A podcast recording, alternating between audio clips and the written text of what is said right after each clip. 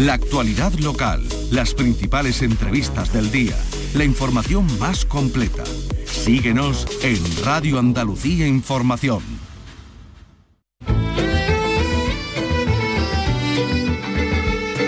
En RAI, Andalucía es cultura. Con Vicky Román. Hola, muy buenas tardes, tardes de miércoles santo, en la que aquí en este espacio vamos a recordar, entre otros asuntos, algunos momentos también relacionados con esta Semana Santa y hasta con las imágenes que van a recorrer estos días nuestras calles, porque por ejemplo vamos a hablar de ese estudio con carbono 14 al que fue sometida una parte de la madera de la talla de la Esperanza de Triana en el acelerador de partículas del Centro Nacional de Aceleradores de Sevilla, a donde se fue además para contarnos todos los detalles Antonio Catoni. Pero también hablaremos de música, música que acaba de publicarse, como es el caso del disco de la sevillana Alba Molina, en el que reinterpreta los temas más recordados de sus padres, Lola y Manuel, con un nuevo aire jazzístico junto al pianista cubano Pepe Rivero. Los vamos a escuchar enseguida. Pero antes nos adentraremos en la peripecia de la Niña Santa, la historia de una mujer de un pueblo de Huelva, tenida en su infancia por santa entre los vecinos y condicionada por ello el resto de su vida. Una historia novelada que se basa en la historia real de la abuela del autor, el onubense Daniel Blanco Parra, con el que ya comenzamos con la realización de Pedro Moreno.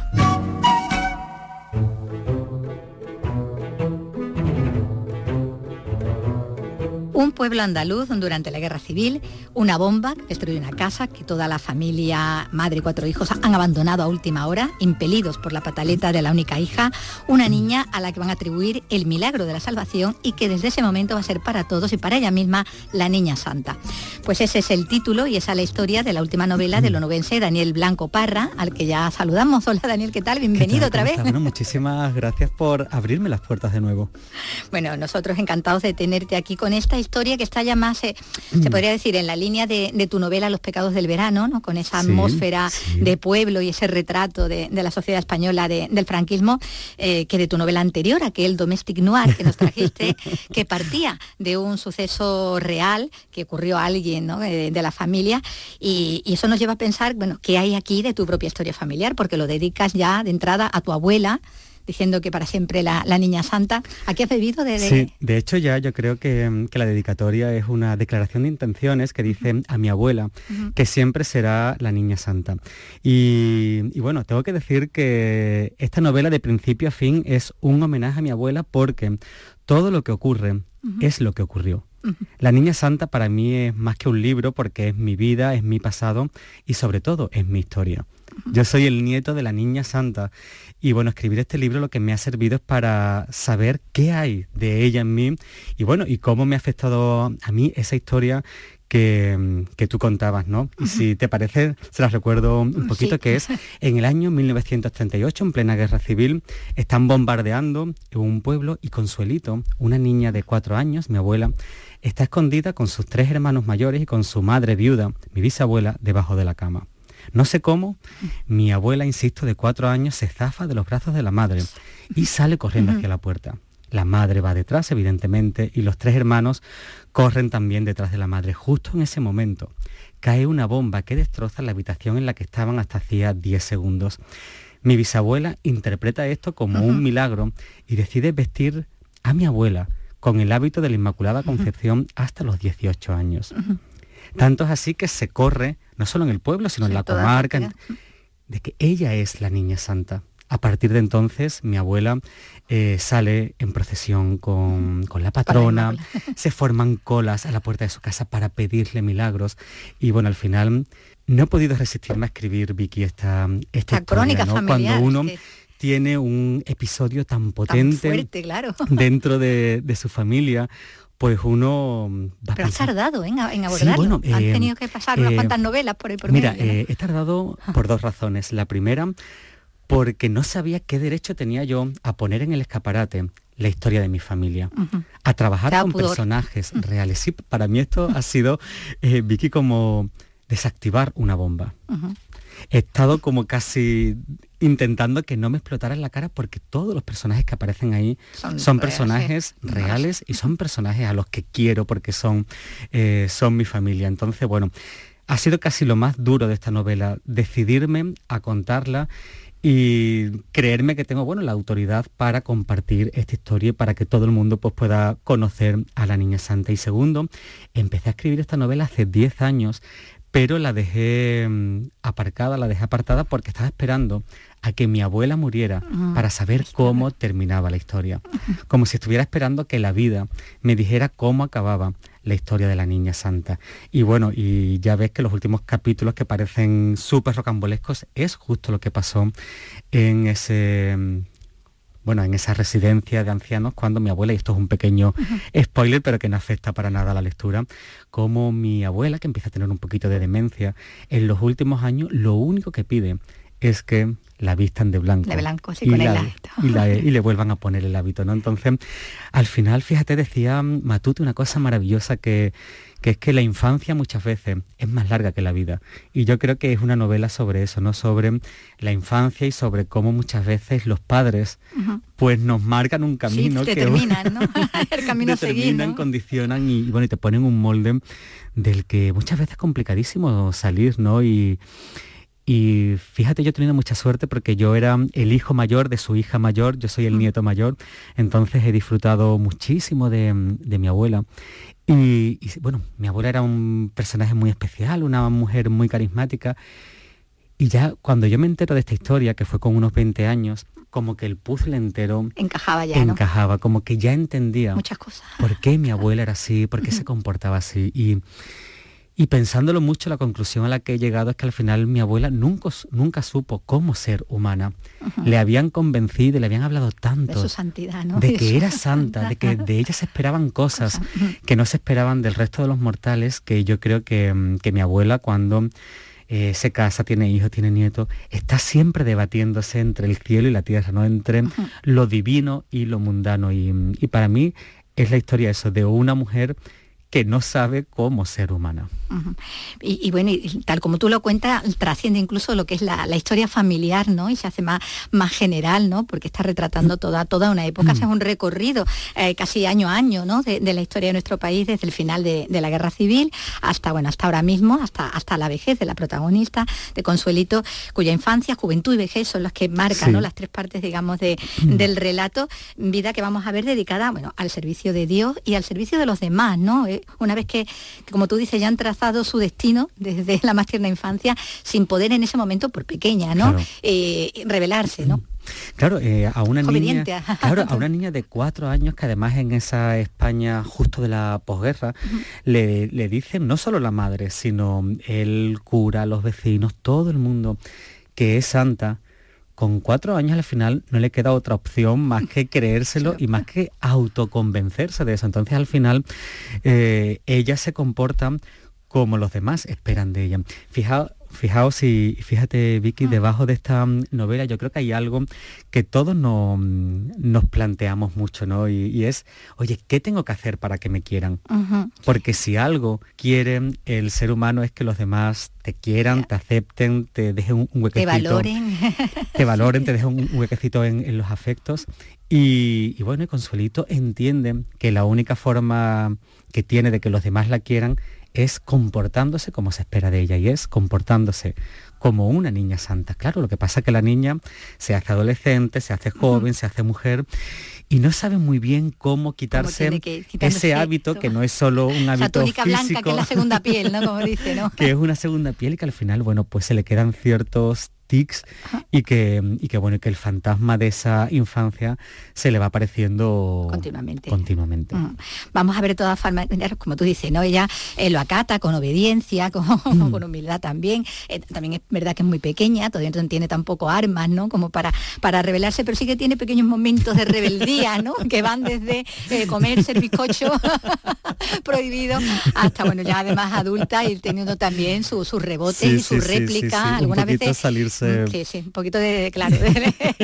Em, mira, em, evidentemente yo la, niñez de, mi abuela no, no la he vivido, pero, pero bueno, pero al final, al final uno pregunta, uno investiga, uno ve alguna foto y bueno, yo lo que tenía claro que era la niña santa, que era santa, pero que no podía olvidarme de, lo otro, que era que era niña, ¿no? y al final... Tenía que tener los deseos de una niña, ¿no? Lo de, claro, los deseos, las travesuras, los anhelos de una niña y bueno, si es verdad que, mm, que madre es decir, la madre de la Niña Santa, que no tiene nombre nunca, que sí, no tiene nombre porque, la madre.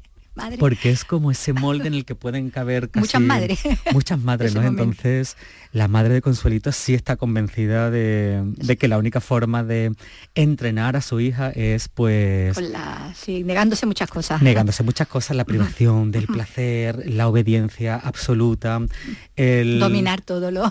el dolor, el control de, los impulsos todos. Entonces, bueno, pues es una niña que evidentemente está metida en ese, en ese mundo y esa casa que es, su, que es casi su invernadero de santidad.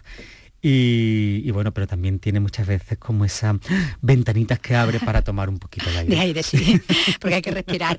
Bueno, porque ella más que predestinada, ¿no? Está abocada, ¿no? Como decimos, conducida por los otros, ¿no? Para seguir ese destino divino, presionada por la madre, por el cura, por el pueblo en general, ¿no? Con, porque también es el producto de, la necesidad del momento, ¿no? De, los otros de creer en los milagros, en Dios, en la niña santa, ¿no? Porque un tiempo oscuro, ¿no? De posguerra, donde ha quedado pues hambre, enfermedades, hay que mirar al cielo, ¿no? Me encanta, me encanta que, esta, que me hagas estas preguntas, qué tópico es, pero, pero es muy bonito porque al final la Niña Santa es casi como una luz, ¿no? En una España que... Muy oscura. Claro, que termina absolutamente desangrada y en ruinas por, por la guerra y en un pueblo pues que está pasando hambre, ¿no? Era la época en, ese, en el que la gente pues se comía cualquier raíz, cualquier hierba y de repente en un paisaje tan gris hay de repente alguien que es mágico. Sí, que tú puedes ir allí a la puerta pedirle, ¿no? A pedirle algo, claro. Entonces yo eh, muchas veces pensaba, eh, mientras escribía esta novela, que tenía ahí un puntito como de realismo mágico, ¿no? Porque como todos los vecinos ven en ella una puerta hacia algo, ¿no? Y Vicky tiene la mala suerte o la buena suerte, no lo sé. De que algunas veces. De que muchas de las cosas que le piden se, cumplen. Cumple. entonces... ella es una intermediaria, claro, entonces muchas veces cuando a la niña la, persiguen esas dudas de quién soy, viene alguien que le dice, yo te pedí esto y, me lo, has cumplido. Entonces dice, bueno, pues entonces ¿Será es que mi sitio es este. y además, Vicky, qué, qué importante es que uno se sienta en el sitio en el que le corresponde, ¿no? En el sitio en el que uno cree que es feliz y, bueno, la niña santa pues está siempre con un pie dentro y un pie fuera, intentando entender quién es y cuál es su identidad, ¿no? Que también creo que es una de las grandes preguntas universales que, que tiene el ser humano desde que es ser humano, ¿no? Oye, ¿quién soy? Vamos a verla, bueno, en esa parte de la infancia, digamos, ¿no? Y primera juventud sometida a esos mm. mandamientos, ¿no? De, los de la iglesia, los de la madre, ¿no? Eh, frente, esa madre que decía que, de la que no mm, llegamos a ver el nombre, frente al nombre omnipresente de Agustina, ¿no? De, la criada, de esa mujer que pese a su escasa educación muestra la mayor inteligencia emocional del mundo, ¿no? Y, mucho sentido común, ¿no? También. Claro, eh, Vicky, tú sabes que yo soy de pueblo, yo soy de, de Moguer, de, de Huelva. Y hay un, perfil que es... Sabiduría eh, popular. Claro, que es esta gente que no tuvo la oportunidad de ir a, la escuela, que viven del campo, de, esa entrega por, por, ganarse un trocito de pan, pero que tienen una sabiduría que ahí está como el conocimiento, el entendimiento del mundo, ¿no? Entonces, Agustina, que muchas veces hace el papel de madre y que es la criada que está en esa, en esa casa, pues yo creo que es la que va supliendo un poco esa frialdad de madre, es la que le va eh, proveyendo a esta niña de, los afectos, del cariño y sobre todo de que la niña no termine de volverse loca, ¿no? bueno, excepción de, la criada, que como te dicen, ejerce de madre, ¿no? De la protagonista, como no puede hacerlo con su propio hijo, del que hay un despego absoluto, Consuelito va a vivir una infancia de Mm, de alguna manera de soledad en su casa aislada del resto de los, hermanos, los mm. tres hermanos, que no lo hacen por maldad, sino por no molestarla, ¿no? Hasta ese punto ha llegado la idea de que ella está en un pedestal, ¿no? Sí, mira, em, ayer viendo un, un, documental sobre la Casa Real, decía mm, eh, Harry, que está tan de moda ahora, en, el Reino Unido, como bueno, como él siempre ha notado que su hermano mayor, como era el heredero, pues ha recibido una educación diferente que él, bueno. Él la toca está en la sombra. Este, este, síndrome del, segundo, ¿no? Y como eh, los hermanos, bueno, entienden que la niña es la que está siendo educada para, para ser una niña santa y para cambiar el mundo, porque si de algo está, está de acuerdo madre es que esa niña va a cambiar el mundo, que esa niña ha nacido para subir a los altares. De hecho, la compara con los pastorcitos de Fátima, la compara con... Entonces, bueno, los únicos referentes de esa niña son eso y los hermanos están fuera por dos razones. Una porque son varones y dos porque no son santos, porque son mortales como tú y como yo. Entonces hay que cuidarlos menos. De ahí también que se cree esa, alianza, ¿no? que se forje esa alianza enorme ¿no? entre, entre los eh, tres, ¿no? Especialmente entre dos de ellos, lo cual no todo el mundo termina de entender, claro. Claro, claro, eso, eso es lo que te iba a decir. Y, em, si hay algo em, que, despierta cierta, no sé si, si, llamarlo ciertas ampollas o que a la gente deja así un poquito descolocada, esa relación de los tres hermanos, una, relación, para no dar muchos detalles, tan, bueno... Que en algunos momentos casi son casi siameses. Casi siameses o casi triameses. Pero bueno, al final es, una novela, Vicky, de cómo una bomba, como un momento de miedo absoluto, cambia el devenir de todos y cómo a ellos los hacen necesitarse siempre. Entonces, bueno, pues es una historia de tres hermanos y de tres hermanos que no paran de mirar a izquierda y a derecha para saber que están siempre acompañados y que lo único que le piden a la vida es, seguir juntos. Entonces, bueno, ha sido, y lo tengo que confesar y nunca lo he verbalizado, que ha sido para mí una de las partes más, bonitas de, escribir. Se nota Sí, sí, sí, bueno, pues hay ahí como, bueno, como una conexión porque, mm, bueno, porque entiendo qué dura ha debido de ser la vida para ellos, y, y, bueno, y qué Qué maravilla, pero a la vez que terrible, ¿no? Necesitar a alguien, querer a alguien con tanto... Intensidad, además, ¿no? Con tanto estómago, sí. bueno, volviendo a la santidad de la niña, bueno, esta va a ser también, de alguna manera, una condena más allá de, la niñez, ese mm. control de la madre y del ambiente opresivo del pueblo, porque la santita, la iluminada, ¿no? va a ver que, peor que ser santa es estar obligada a comportarse como tal ya siempre, ¿no? No poder quitarse ya ese San Benito, de ser la santa, ¿no? Bueno, y nunca, y nunca mejor dicho, de de hecho, vi que he empezado esta entrevista diciendo que si yo decido escribir estas novelas para ver qué había de la niña santa en mí. Porque hay muchas formas de, bueno, hay muchos detalles de, en los que mi bisabuela ha criado a la niña santa mm. que también le ha llegado a mi madre y a todos mis tíos y que también me ha llegado a mí. Entonces, se transmite, ¿verdad? Es una cosa que se va heredando, ¿no? Claro, entonces, entonces, bueno, yo hay parte de santidad en mis venas y porque yo también he vivido esa parte de cómo tenemos que comportarnos, cómo hay que qué esperan los demás de nosotros. Bueno, para mí ha sido muy impactante escribir eso y sobre todo intentar saber cómo una niña pues se iba un poquito, iba gestionando eso. Lo que sí está claro es que su fe, el amor a Dios, es algo que ella asume voluntariamente, eh, que va a seguir marcando su vida cuando ya ella misma cambie las circunstancias y tome las riendas hasta donde puede, ¿no? Hasta donde se podía, que podían tomarla las mujeres en esa época. Eh, y de forma que la novela profundiza luego también mucho en, las relaciones familiares con el retrato, primero de la familia de posguerra que decíamos, ¿no? De esa madre luchando por, eh, por sus hijos en el pueblo, a la familia numerosa ya del franquismo, del desarrollismo de los años 60, eh, los cambios que se empiezan a dar también a partir de la transición. Que, quiere ser una familia ejemplar. A mí sí, si hay algo que me, me hace mucha gracia de mi novela, es ese capítulo dedicado a la mujer ideal de España. Sí, que, hay un concurso de la mujer ideal, igual que estaba el, episodio de lo de la moralidad, el Congreso de la Moralidad en Valencia, en los pecados del verano. Aquí está la elección de la mujer ideal. Claro, tenías que tener algunas, algunos requisitos y era, y era, y era estar casada, ser fértil, si no, no podía ser eh, mujer ideal, tener niños y luego saber cuidar de tu familia, saber cocinar. La casa. Saber cocinar. Pero además es muy curioso porque hay algunos vídeos por ahí por, internet en el que cuando lo sacan en el nodo, este año ha sido elegida mujer ideal. Y eso, qué buena es y qué bien fría el pescado, ¿saben? Cuando aquí la niña santa o la primera tortilla de patata. Claro, eh, hombre, la niña santa eh, es maravilloso porque, porque mi abuela yo creo que estuvo como en un centro de alto rendimiento para, para, la santidad pero después era estaba inútil para una negada, estaba, eh, estaba absolutamente eh, amputada mm. para las cosas naturales. yo cuando la gente dice ahí, qué bien cocina mi abuela, oye, esto es un plato de comida de, abuela, digo, oye, yo nunca he vivido eso porque, porque la niña santa, mi abuela, no he conocido mujer que cocinara peor, Y, esto entre... entre vosotros, esto entre nosotros. Y esto entre tú y yo, mi, abuela, yo recuerdo que tenía unas frases además que, que, bueno, que mi familia las repetimos mucho, que oye, te has quedado con hambre, te frío un huevo, un huevo, porque claro, era una mujer... Era la muletilla, ¿no? la muletilla. Claro, una mujer con poquísimos recursos para las tareas del mundo. Bueno, es la historia, como decíamos antes, ¿no? de un país mm. a través de un personaje que, se va a debatir toda su vida entre lo espiritual y lo mundano, el cielo y la tierra, enfrentada a esa dificultad de ser humana, que es lo más, lo más difícil, ¿no? De ser mujer más que santa, ¿no? En un mundo complicado, tanto si eres una cosa como si eres otra, ¿no? lo lleva las dos cosas juntas. Muchísimas gracias. A ti, a ti. Andalucía es cultura. Con Vicky Román. El sol,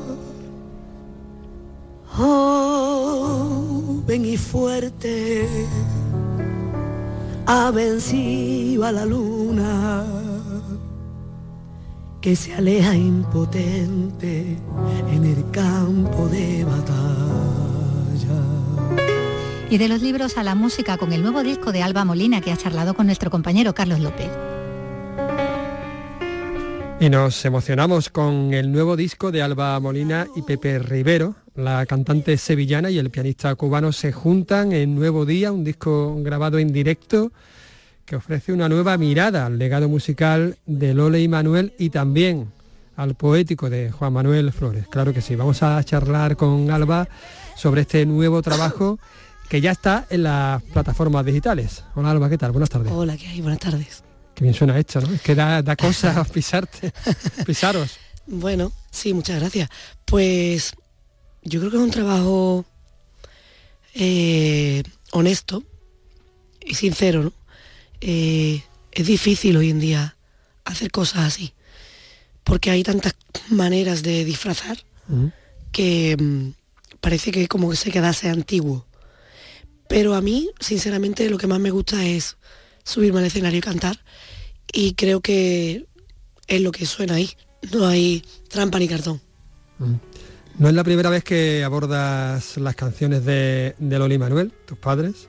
Eh, anteriormente, bueno, has editado, digamos, una trilogía, todos junto a Joselito Acedo, es decir, que sonaba más flamenco. Sin embargo, aquí has querido buscar otra mirada, una mirada más clásica quizás. Sí, eh, pues mira, yo te explico. Yo considero que esta creación es una creación redonda, ¿no? Por donde la mires. Tanto poéticamente como espiritualmente, como concepto, como todo, ¿no? Es absolutamente perfecta. Entonces, lo que se trata es de conservar la esencia. Y yo me di el permiso a mí misma de cantar estas canciones cuando se murió mi padre, porque es una manera de, bueno, es en mi casa, ¿no? En mi herencia, y es una manera también de estar cerca de mis padres, ¿no? De los dos. Por lo tanto, cuando era más joven, pues no, no lo tenía tan claro porque era más, era chica y, y, estas cosas hay que masticarlas muy bien, ¿no? Entonces, cuando se fue mi padre, yo decidí hacer esto con José, con Joselito Acedo, gran guitarrista de Trianero y, y compañero de, todos nosotros, ¿no? Desde la familia Montoya hasta a Loli Manuel y pasando por mí también. Y obviamente era un, digamos, una, eh, una especie de, de cuento de nuevo, ¿no? Un cuento nuevo, pero respetando todo, ¿no? Ahora pues yo no sé si es rizar el, rizar el rizo, pero he querido seguir adelante con esto porque me parece que, que estas canciones son para siempre, ¿no? Son canciones que hay que cantarlas y hay que sentirlas para siempre. Por lo tanto, con Pepe Rivero, que no es flamenco, es cubano, es yacero, es clásico, pues lo hemos llevado a otro punto y creo que era de lo que se trataba, ¿no? Yo espero poder también salir fuera con esto, que es muy goloso también para salir fuera, y, y seguir un ratito más con esta banda sonora. Esta banda sonora que incluye esta versión flamenca, esta versión jazz, pero también incluso un homenaje a Francisco Tárrega en este inicio de esta increíble versión de Dime.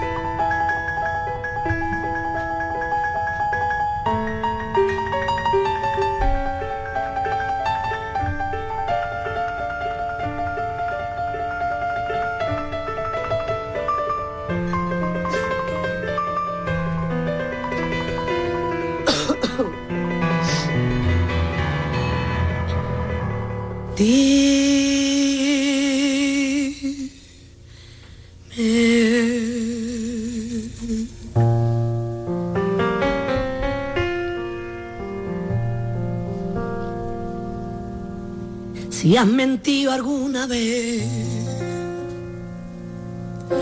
Y dime si cuando lo hiciste sentiste vergüenza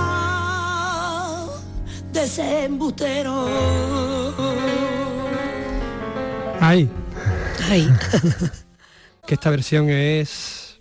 Bueno, muchas gracias. Eh, a ver, yo nunca seré Lole y que Dios me libre, ¿no? De pretender serlo. Ella es única, Manuel es único y bueno, solamente lo, lo he cantado como lo he sentido, ¿no? Yo me imagino que el ser, el ser, hija de ellos pues tiene algo que ver, ¿no? Pero, pero se huele, se huele. Pero bueno, ya quisiera yo, la verdad. Vamos a escuchar un poquito más.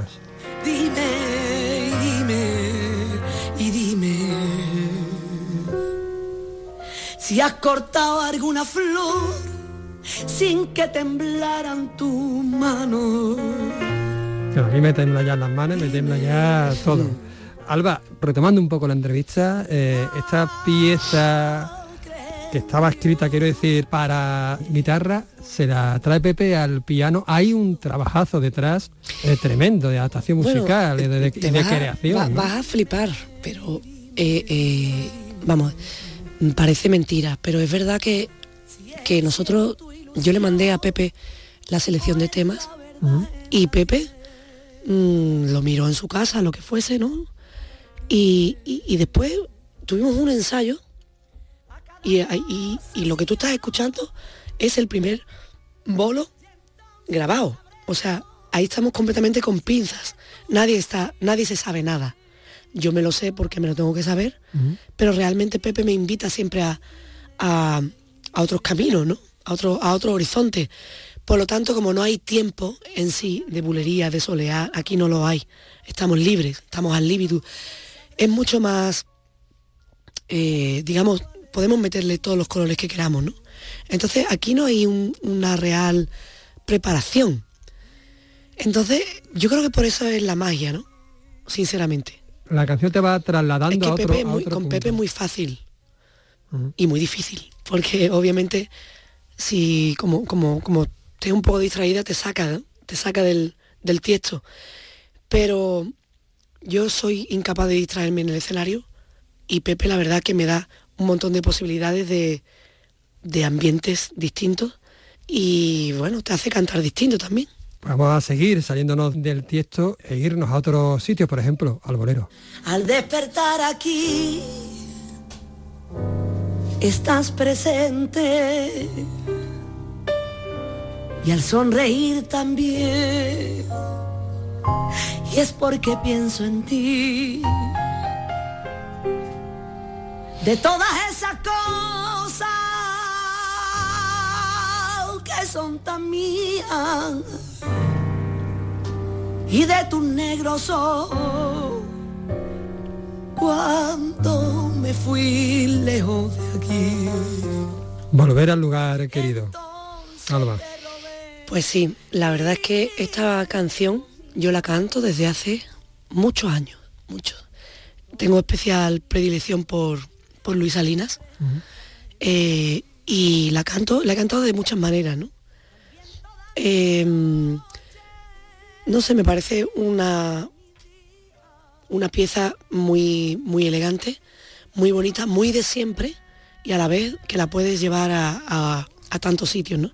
Yo la tocaba siempre con Ricardo Moreno, guitarrista, y después la he llevado por, por ahí, ¿no? En el beso, en, en otros formatos, con más gente, con más músicos, con más, con más sonidos, ¿no? Pero le dije a Pepe, oye, ¿qué tal? Mírate esto. Y, ahí está, y no está ensayado, de hecho. O sea, está tal cual. Está, hay un cambio que él se miró antes, antes, o sea, allí en el, en, el supuesto camerino, que no existe un camerino en, Recoletos, era un pasillo, ¿no? y, lo miró un momentito, ah, bien, y, salimos, salimos para adelante. Recoletos es el sitio donde, donde grabaste, que está, que hay que decir que es que el eh, disco eh, tiene esa magia especial porque está grabado en directo en una sala de jazz. Sí, este, este sitio tan particular, tan genuino, eh, de Madrid, es en el hotel hace Recoletos y está, eh, está Recoletos Jazz. Ahí han pasado eminencias, ¿no? Y yo me siento allí muy a gusto, me gustaba mucho el sitio, me, me apetecía. Yo era chica iba a ese sitio siempre y siempre pensaba, cuando yo sea grande quiero venir aquí. Eh, que tampoco era tan chica, pero me sentía yo chica, ¿no? Y fíjate por dónde que, que fuimos allí y lo grabamos por tenerlo. No sabíamos ni que íbamos a, a editarlo ni nada, por tenerlo. Y mira, ¿Y hay alguna conexión? ¿Encuentras conexión entre el flamenco y esta, el jazz, la música cubana? Pues mira, curiosamente, el flamenco y el latín creo que son bastante parecidos, ¿no? En cuanto a, a que escuchas cualquier cosa de salsa o de incluso, bueno, incluso también la música negra, ¿no? Se puede llevar, se puede medir en tiempo de tango, ¿no? Entonces, empezando por ahí, tiene sentido, ¿no? Después, pues creo que yo debería haber nacido en otra época, porque yo me siento más yacera que, que flamenca, ¿no? Yo soy gitana, eso está claro, ¿no? Pero me siento más yacera que flamenca porque el flamenco es, yo, a mí me, me causa mucho respeto y para cantar flamenco hay que cantar muy bien, ¿no? Entonces, yo creo que sí que tiene una similitud, creo que tiene un, un mismo espíritu. De hecho, cuando Pepe toca latín, a mí me sale bailar por tango. Entonces es como una... sí, es una cosa curiosa, pero eh, los flamencos me entenderán, seguro. Hay algo ahí que, que nos une. Para encontrarme contigo. Hacéis buen tándem, Pepe y tú. ¿Cómo surgió la idea de trabajar juntos? Pues, a ver, yo a Pepe lo conozco desde hace muchísimos años. Él tocaba con mi madre y, y demás, y ha tocado también en otros proyectos míos antiguos. Y se me ocurrió un día porque, por, por querer seguir con el proyecto vivo, ¿no? Pues hacer esto, ¿no? Y Pepe no dudó en ningún momento, o sea, lo llamamos, de hecho lo llamó Javier Pouso, que es mi manager, y yo lo llamé también después, y quedamos, ya te digo, te mando el repertorio, venga, nos vemos, pum. Cogimos y en, en un sitio de allí de Madrid, en una escuela que mm, Pepe es maestro, cogimos, alquilamos esa sala y estuvimos una tarde, realmente. Y así fue, y salió. Las cosas que salen bien no se piensan mucho. Se siente. Exactamente. Érase una vez un- una mariposa blanca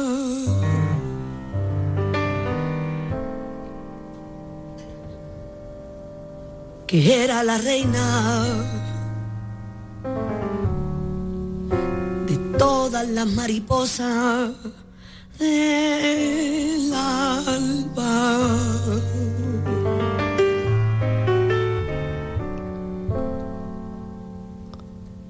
Me da una cosa cada vez que tengo que pisar las canciones. Fíjate, yo lo estoy escuchando, que yo no he escuchado el disco porque no me gusta hacer esas, no sé, me da como cosa, ¿no? No he escuchado el disco entero así de seguido. Y lo escucho, claro, que para mí es completamente nuevo, ¿sabes? Y, y pienso, ¿no? Digo, bueno, y siento más bien. Digo, hay que ver qué, qué obra, ¿eh? O sea, siempre, siempre te enseña algo, ¿no? Tanto escucharla como cantarla, como vivirla. Te enseñan, te enseña cosas, te enseña muchas cosas estas canciones. Hay Sí. mucha emoción. Bueno, Alba, acabas de publicarlo en plataformas digitales, pero ¿cuándo sale el disco físico para 14. todos aquellos que queremos? Día 14 de, de abril. mañana de, de primavera.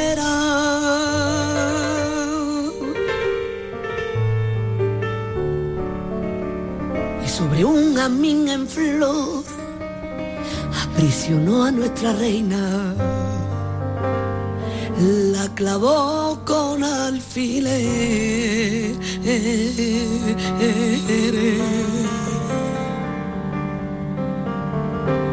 sobre cartulina negra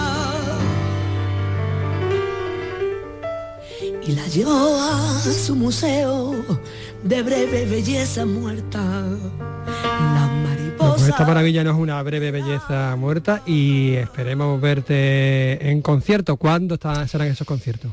Pues mira, eh, el 20 de abril estamos en el Teatro Cervantes en Málaga, Pepe Rivero y yo, y viene también Lole con nosotros. Bueno, bueno. Va a hacerse una cosita. Y después también tengo una fecha en Granada, no me acuerdo cómo, qué mala soy para eso. Eh, el 13 de julio en Granada, en el Palacio de los Córdoba. Tenemos más cosas, pero, pero eso de momento es lo que, digamos, más nos, nos mueve, ¿no? De momento eso. Luego habrá más que, Sí, se pueda, que se pueda contar. Muchísimas gracias por atendernos Gracias a ti y a vosotros. y poder emocionarnos con este trabajo, por supuesto, lleno de color. Todo es de color.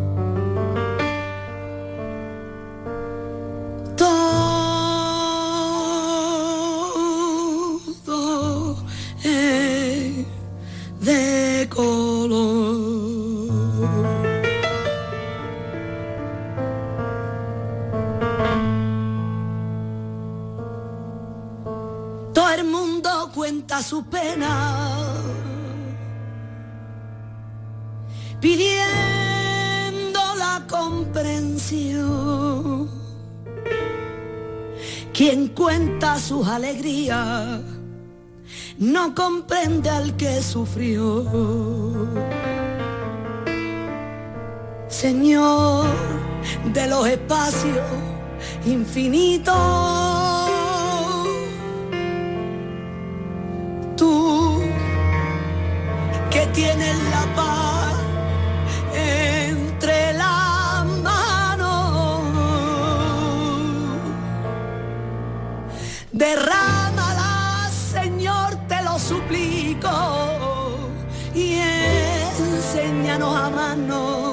como hermanos.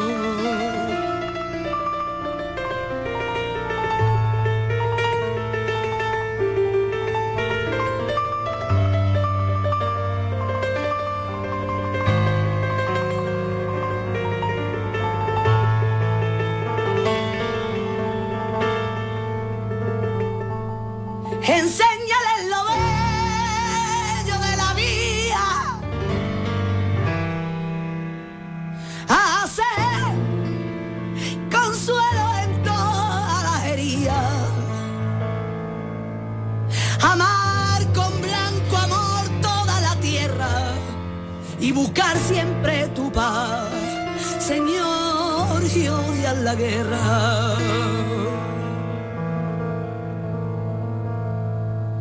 Todo es de color.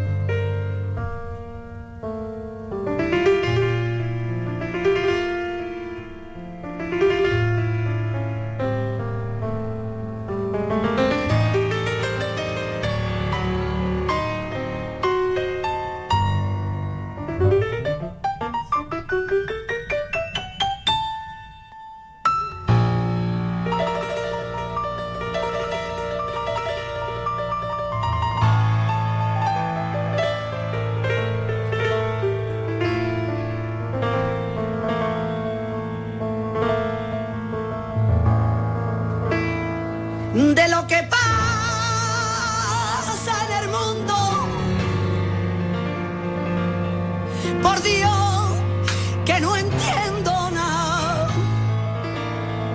El cardo siempre gritando y la flor siempre callada. Que grite la flor y que se calle el cardo y todo aquel que sea mi enemigo, que sea mi hermano.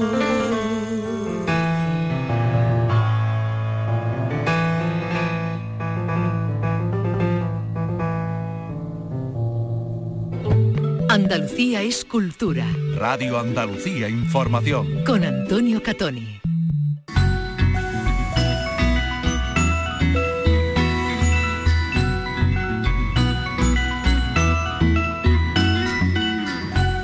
Estamos en el Centro Nacional de Aceleradores, en la isla de la Cartuja, un lugar que eh, probablemente muchos de nuestros oyentes desconocerán para qué sirve, pero eso nos lo va a explicar Javi Santos, que es técnico de aquí, especialista en radiocarbono, porque aquí se ha llevado a cabo la datación de la madera de la cual está hecha, al menos, parece que parte de la imagen de la esperanza vetriana, aunque se llevan a cabo dataciones de muchísimos otros elementos. Javi, ¿qué tal? ¿Cómo estás? Muy bien, encantado, muchas gracias. ¿Dónde nos encontramos? Hemos bajado las, eh, al sótano y estamos, nos hemos metido en un laboratorio, aquí dice el uso de gafas y guantes es obligatorio, tenemos una compañera tuya trabajando, ¿qué está pasando aquí? Bueno, este es el primero de los laboratorios en los que se preparan las muestras para la datación por radiocarbono. Eh, el primer paso que hay que hacer en estas muestras es empezar a quitarle todo lo que no es propio de la muestra para quitarle los posibles contaminantes que nos podrían influir en la edad que determinaríamos finalmente. Eh, puedo decir yo, que ya me ha explicado el hermano mayor, Sergio Sopeña, que a través del perno, del agujero que tiene eh, arriba de la cabeza, pues se introduce ahí un elemento para sacar un trozo de,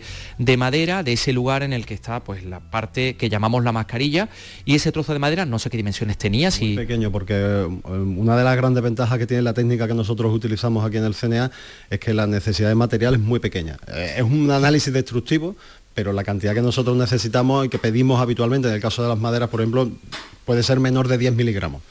Para que os hagáis una idea, es una pequeña astilla.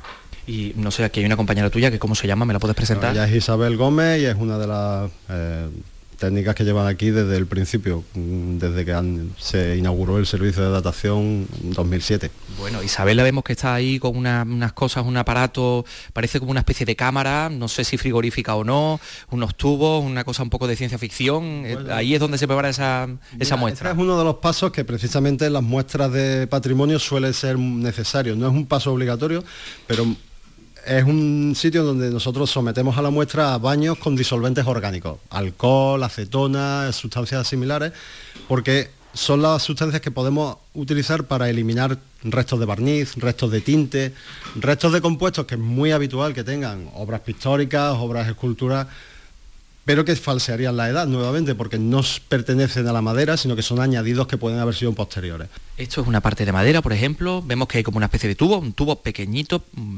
Esa es la muestra, está y, dentro. Y esa muestra que mm, pues no sabría yo decir, pero un poquito más grande que un grano de arena, ¿no? Sí, eso serán, creo que tengo aquí como 5 miligramos. Estas en concreto son muestras bastante pequeñas que estamos como repreparándolas de nuevo. Ah, perfecto. Bueno, pues ya tenemos esa brizna de la mascarilla de la esperanza vetriana reducida al componente que nos interesa. Sí, tenemos, digamos, la madera completamente limpia. Y a partir de ahí lo que tenemos que hacer es transformar ese compuesto que es madera en el compuesto que nosotros necesitamos para introducir en el sistema que hace la medida de carbono 14, que es un, un espectrómetro de masas con acelerador. En ese sistema nosotros tenemos que convertir el, previamente el material que queremos datar en grafito, porque es el material, el tipo de material con el que funciona la máquina. De modo que eso lo tenemos que hacer en un segundo laboratorio donde llevamos a cabo ese proceso. Bueno, pues nos llevas para allá, Javi. Perfecto. Venga, vamos para, allá. Eh, em, mientras tanto, que ya estamos hablando de acelerador de partículas, ¿cómo nos podrías explicar, Javi, mientras vamos por estos pasillos, exactamente qué es o cómo funciona de la forma más fácil, más sencilla posible un acelerador de partículas. Bueno, eh, acelerador de partículas es un término muy genérico que puede abarcar sistemas tan pequeños como el que vaya a ver, que tiene una planta de 3 por 4 metros, hasta los grandes aceleradores de partículas que todo el mundo conoce, con los que se hace investigación básica, el típico del CERN de Suiza y demás, que son kilómetros de longitud. Son aplicaciones radicalmente diferentes y por lo tanto el sistema en sí es totalmente diferente. Un acelerador de partículas al final es una especie de pila que genera una diferencia de potencial, un voltaje. Y las partículas cuando están cargadas y ven voltajes se mueven con eso conseguimos darle a las partículas de energía y que se muevan más rápido. Esa es la idea de un acelerador de partículas, conseguir que unas ciertas partículas se muevan más rápido. ¿Por qué? Porque con eso conseguimos luego separarlas, estudiar ciertas propiedades de ellas o la aplicación que tengamos que hacer. En el caso del carbono 14, ese acelerador de partículas nos permite poder distinguir el carbono 14 de otras partículas que no son carbono 14 y que si no nos falsearían la cantidad de carbono 14 que tiene la muestra y por lo tanto no tendríamos la edad correspondiente. O sea, es un mecanismo de depuración. Sí, sí, nosotros la técnica que utilizamos se llama espectrometría de masas y es separar las partículas que hay en un, en un haz de partículas, que puede haber mezcladas muchos tipos de partículas, separarlas en función de lo que pesan. Por lo tanto, cuando decimos carbono 14, lo que estamos diciendo con ese 14 es que en unas determinadas unidades pesa 14 el carbono 13 pesa 13 y el carbono 12 pesa 12. Son todos lo que llamamos isótopos de carbono, el elemento químico, carbono, que forma parte de todos los compuestos vivos, pero tienes diferentes modalidades de carbono con diferentes pesos. Como el que nos interesa es el de 14. Lo que nos interesa es ver cuánto hay de 14 con respecto de todo el carbono total.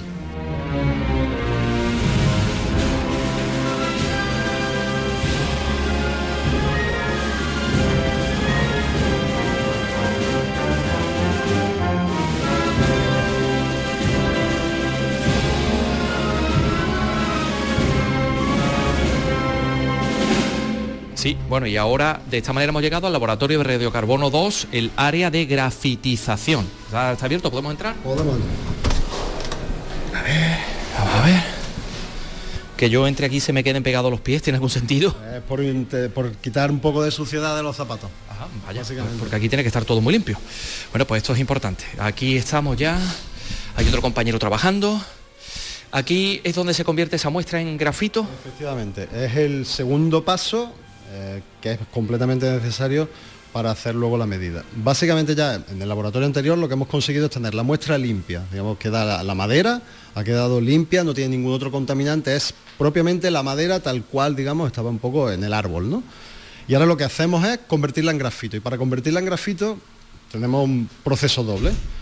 La quemamos, la combustionamos y cuando combustionas madera, pues lo que se genera esencialmente es dióxido de carbono, porque la combustionamos con presencia de mucho oxígeno. Eso se hace en un aparato que se llama analizador elemental, que básicamente consiste en una especie de horno con temperatura muy alta, en la que se va inyectando oxígeno, de modo que se volatiliza la muestra y se transforma en dióxido de carbono. Eso decías que es una, prueba destructiva, ¿no? la muestra hay que destruirla para poder saber exactamente. Se acabó, o sea, está quemada. Y ese dióxido de carbono eh, la conducimos a un aparato que digamos ya sí es específico para esta aplicación. Es lo que llamamos la línea de grafitización. Bueno, tenemos una serie de compartimentos en los que se introduce el CO2, le añadimos hidrógeno y el compartimento se cierra, dentro tiene hierro, el hierro actúa como un catalizador, un catalizador es una sustancia que favorece una cierta reacción química no interviene en ella, el hierro se queda como es, hierro, pero favorece que se produzca una reacción química. Y la reacción química es que ese CO2 gaseoso forma agua, que la eliminamos por frío, y forma grafito. Y el grafito es sólido, se queda pegado al hierro, y al final del proceso de la reacción lo que tenemos es una pastillita de hierro con grafito pegado. Eso es lo que nosotros vamos a llevarnos a la máquina para ver cuánto carbono 14 tiene respecto del carbono total. O ese carbono puede estar en cualquier elemento, casi en cualquier elemento, tiene que ser orgánico. Cualquier cosa viva, efectivamente. La datación por carbono 14 es aplicable a cualquier cosa que haya estado viva en algún momento, porque mientras estamos vivos estamos interaccionando con el medio ambiente y estamos continuamente renovando nuestra cantidad de carbono 14 que hay. De modo que, y eso es muy importante a la hora luego de, hacer la interpretación de los resultados, tú no estás datando en ningún caso la manufactura, no sabemos cuándo alguien hizo la talla. Lo que sí sabemos es cuándo creció, cuándo vivió, cuándo estuvo vivo ese árbol. Perfecto, eso yo creo que debe quedar claro. Lo que estamos datando es la madera de la que fue hecha, no la factura de la imagen. Efectivamente, es, lo que puede datar la, mm. técnica de radiocarbono. Perfecto. Ya tenemos esa muestra de la esperanza veterinaria reducida a grafito. Ahora, ¿qué hacemos con ella? Bueno, pues básicamente la, la prensamos en un portamuestras metálico, que es el que nosotros vamos a, a llevar al sistema y que os puedo enseñar una vez que bajemos al acelerador. Perfecto. No sé si aquí el compañero, ¿cómo se llama? ¿Me lo puedes presentar? Él es José Antonio y es otro de los compañeros que trabajan aquí en el laboratorio de carbono 14. Hola José Antonio. Eh, ¿Eso es grafito? ¿Qué tal? Muy buenas. Eh, no, no, esto no es grafito. Esto es la muestra que acabamos de limpiar en el laboratorio de limpieza. Bueno, pues vamos al acelerador entonces. Venga, pues vamos para allá. Gracias. Hasta luego.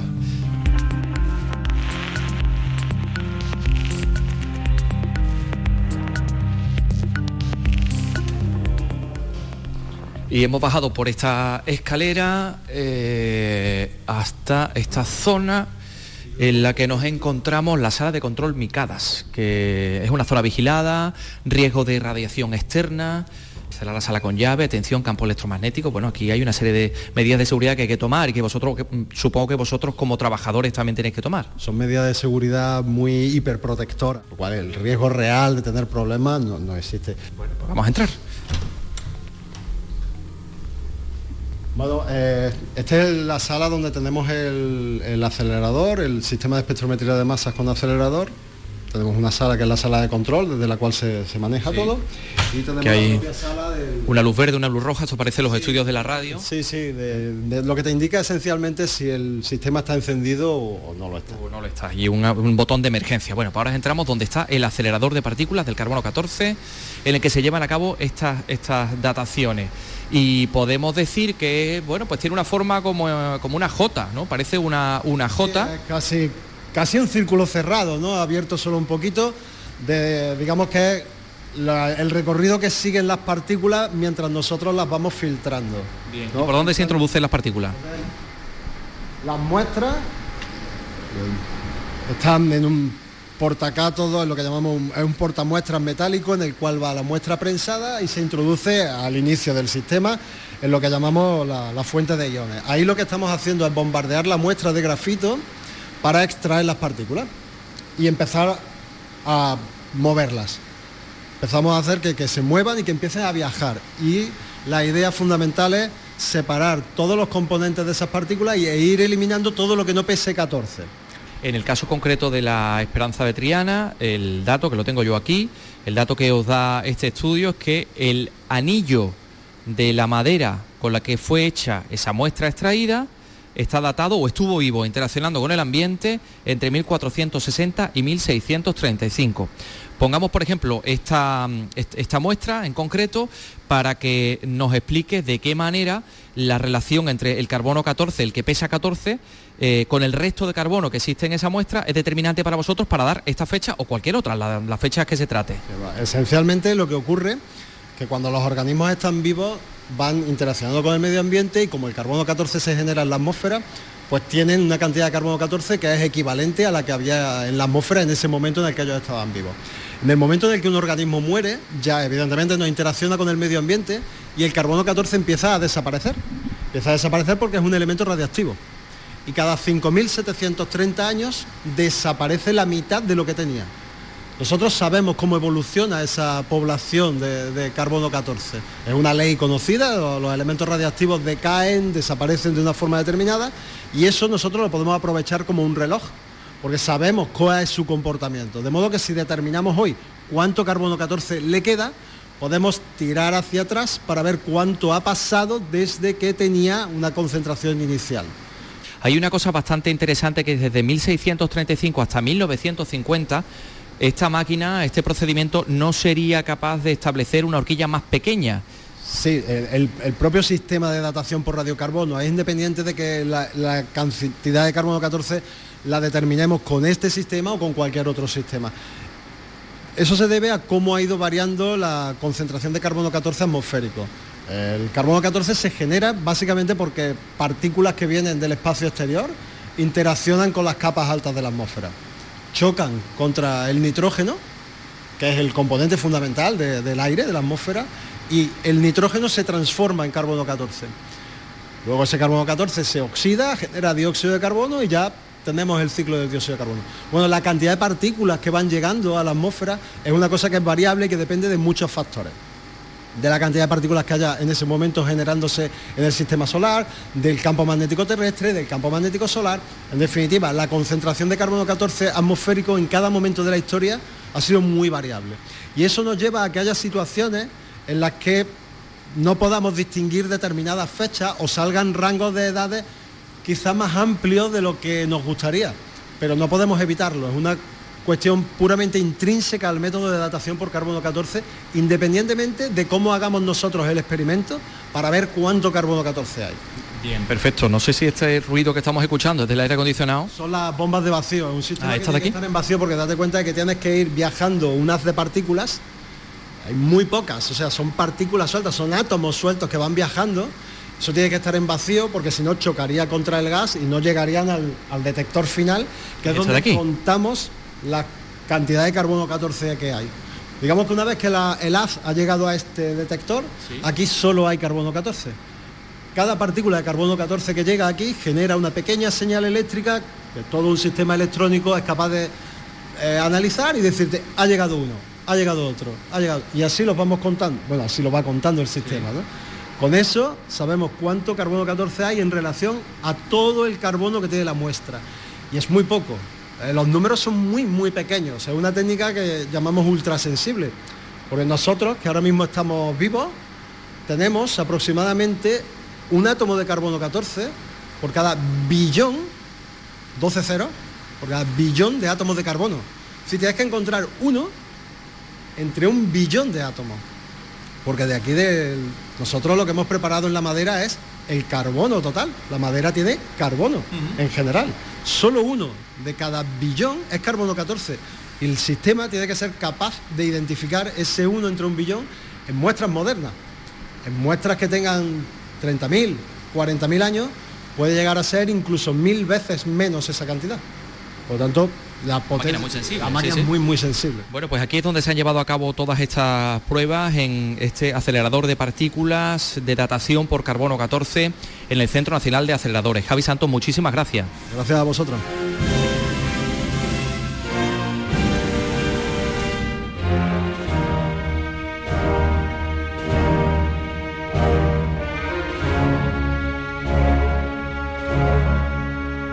Pues con música, con otra música nos vamos, porque un día como hoy, 5 de abril, hace justo 29 años, moría Kurt Cobain, el cantante, compositor y guitarrista de la banda grunge Nirvana, un grupo que marcó el comienzo de un cambio en la escena musical de los años 90.